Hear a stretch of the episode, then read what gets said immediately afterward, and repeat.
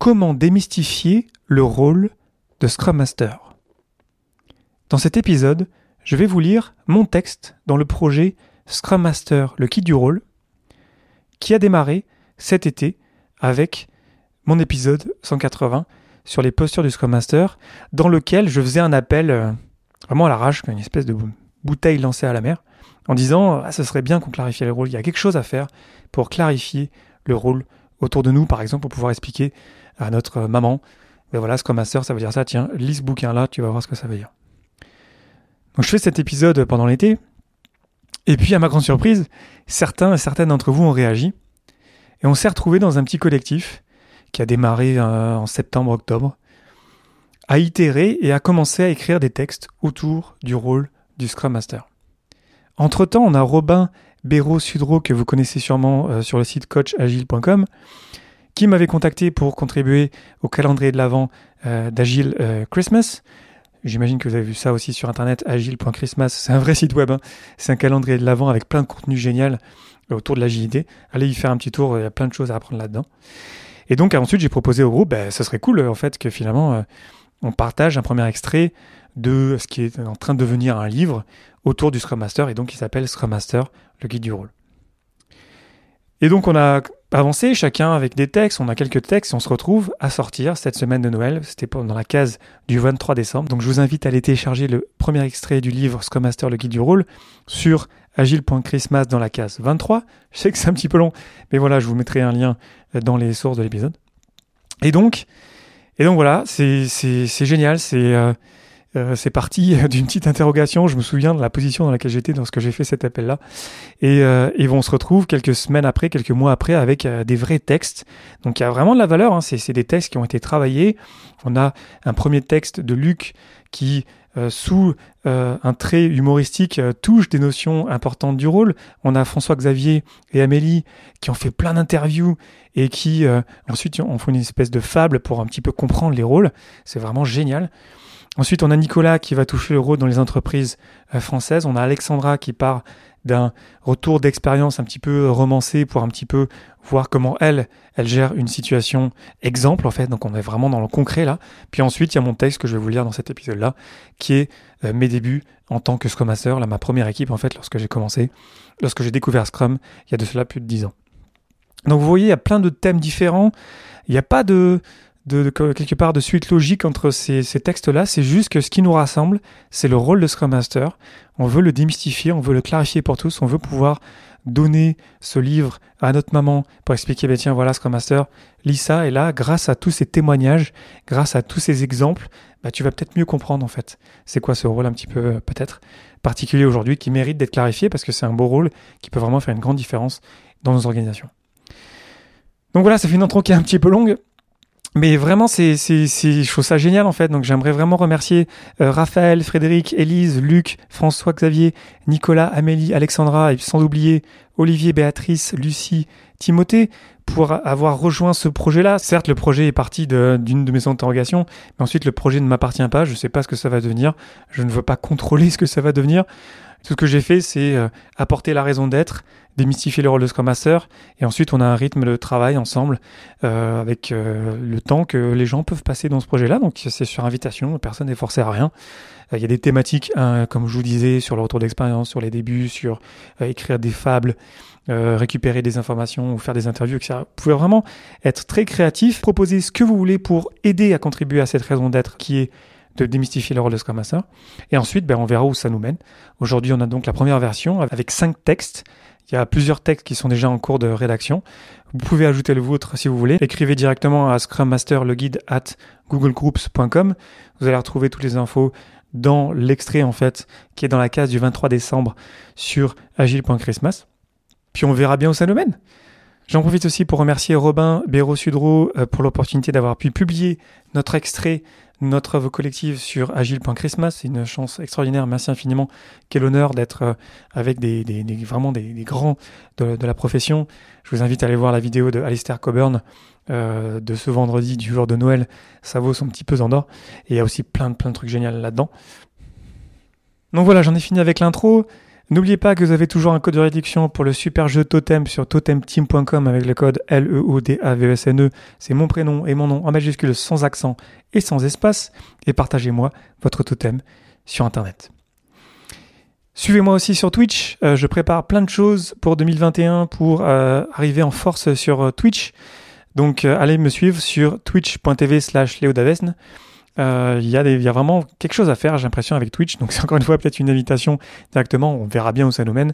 Et j'espère vous y voir pour qu'on puisse échanger plus en direct. C'est ça qui est sympa avec Twitch. Voilà, merci infiniment pour votre soutien. Et puis bonne écoute.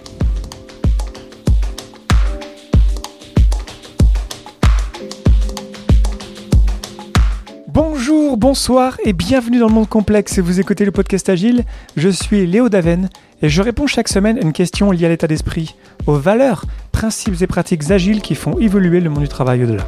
Merci d'être à l'écoute aujourd'hui et retrouvez tous les épisodes sur le site web du podcast, lepodcastagile.fr. Aujourd'hui, comment démystifier le rôle de Scrum Master?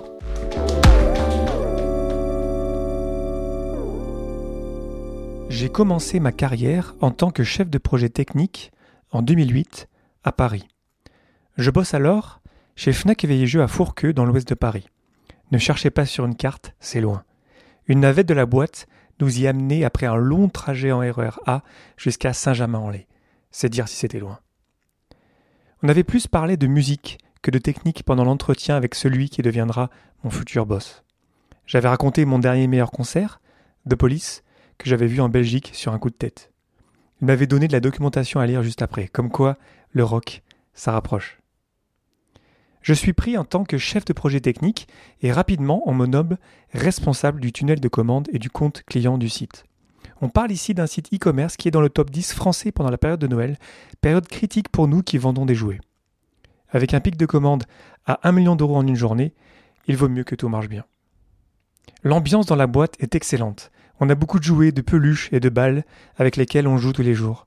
On n'oublie pas de travailler non plus. J'ai le souvenir de traverser Paris en taxi la nuit pour arriver à 2 heures du matin dans les locaux pour des mises en production. Mis à part des balles, on ne se tire pas dans les pattes, on s'entraide, on se soutient. Notre boss est génial, on l'adore tous et il nous le rend bien. Il a toujours un bon mot, on se marre bien tous ensemble avec les autres chefs de projet techniques et les développeurs. En plus, on a le soutien du directeur technique et du PDG. L'équipe marketing et les testeurs du centre d'appel sont top aussi, bref, on s'éclate. Rapidement, mon premier Noël approche. On a eu une année de travail pour préparer cette période charnière pour nous et pourtant, malgré tout notre travail, malgré tous nos efforts, il va falloir se faire à l'idée, on ne tiendra pas les délais. On a promis plein de choses au marketing qu'on ne livrera pas avant Noël. Et le même schéma se répète l'année suivante. On travaille beaucoup, on est tous engagés, on y met beaucoup d'énergie et d'enthousiasme, et pourtant on n'arrive pas à rentrer tout ce qu'on voudrait livrer dans les délais promis. Au cœur de la mêlée, je vois bien que tout le monde est à fond, que tout le monde fait de son mieux. Pourtant, on n'y arrive pas. Quelque chose cloche quelque part. Et ce quelque chose, ça ne peut pas être les humains. Je les connais toutes et tous, je vois bien que tout le monde est de bonne volonté, qu'on ne pourrait pas faire grand-chose de plus. Au hasard de ma veille technologique, je tombe sur des articles sur la gestion de projet qui parlent d'agile avec des noms barbares comme Scrum ou Kanban. Ça m'a l'air cool, alors je vais à la Scrum Night, à l'Agile Tour de Paris, et je découvre tout un univers de pratiques dont j'ignorais totalement l'existence. J'achète la première édition du livre de Claude, je potasse bien mon affaire, et un jour, je vais voir mon boss et lui annonce qu'à partir de demain, on va travailler différemment. Je confisque une salle de réunion, je prends mon équipe avec moi, on y met nos ordinateurs et nos tâches en cours sur le mur, et c'est parti pour notre premier sprint. Très vite, quelque chose se passe. On ne manquait pas d'énergie, mais on en a encore plus. Une personne plutôt discrète se révèle. On fait plus corps ensemble. On ne tient pas mieux les délais, mais on est plus cohérent. On remonte les problèmes plus vite. On a de meilleures discussions. Les cérémonies, oui, on disait cérémonies à l'époque, supportent nos échanges. On est plus apte à faire des prévisions. On se rend compte bien plus tôt qu'on n'y arrivera pas et on a juste le tir en conséquence. On ne réussit pas tout, mais on est clairement meilleur. Un jour, alors qu'on est en mêlée, le directeur technique, moins plus 2, vient voir pourquoi on blablate devant un tableau en plein milieu de l'open space. Je lui dis gentiment qu'il n'a pas de tâche sur le tableau et que donc il ne peut pas parler. La blague passe bien, ouf, et on répond à ses questions après la mêlée. Quelques jours plus tard, on a un autre invité de marque. Cette fois, c'est le PDG, le boss du directeur technique, mon N plus 3, qui vient voir ce qu'on fait devant notre tableau de tâches. Rebelote, vous ne pouvez pas parler, c'est un moment qui appartient à l'équipe de développement. À lui, je lui disais vous, la blague passe bien aussi, double ouf. Petit à petit, je suis de moins en moins le chef du projet, j'en deviens le facilitateur. Le projet ne m'appartient plus, il appartient à toute l'équipe. Je supporte, je soutiens, je fais en sorte que les gens se parlent. Le produit, lui, est maintenant dans les mains de l'équipe, qui ne travaille plus pour moi, mais pour les clients, les utilisateurs du site. Quand j'y repense aujourd'hui, je me dis que je suis sacrément bien tombé. On vivait déjà les valeurs et principes agiles et la structure de Scrum n'apportait qu'un soutien logistique et pratique. On avait le cœur de l'agile et j'y ai juste ajouté un corps. La mise en place de Scrum s'est faite sans heurts parce qu'on vivait déjà le respect et l'ouverture. Nos sponsors nous ont laissé faire et nous ont fait confiance. Mon boss ne m'a pas empêché de me lancer. Mes coéquipiers m'ont suivi sans savoir dans quoi ils s'embarquaient. Les Noëls suivants, on a continué à progresser. On n'a jamais tout réussi, mais on a toujours gardé cette bonne ambiance si caractéristique de cette équipe. Au final, c'était loin, mais que c'était bien. Je chéris ces souvenirs du fin fond des Yvelines. Je me sens chanceux d'être tombé au bon endroit, au bon moment, avec les bonnes personnes. Je n'aurais pu rêver d'un meilleur départ dans le grand bain de l'agilité.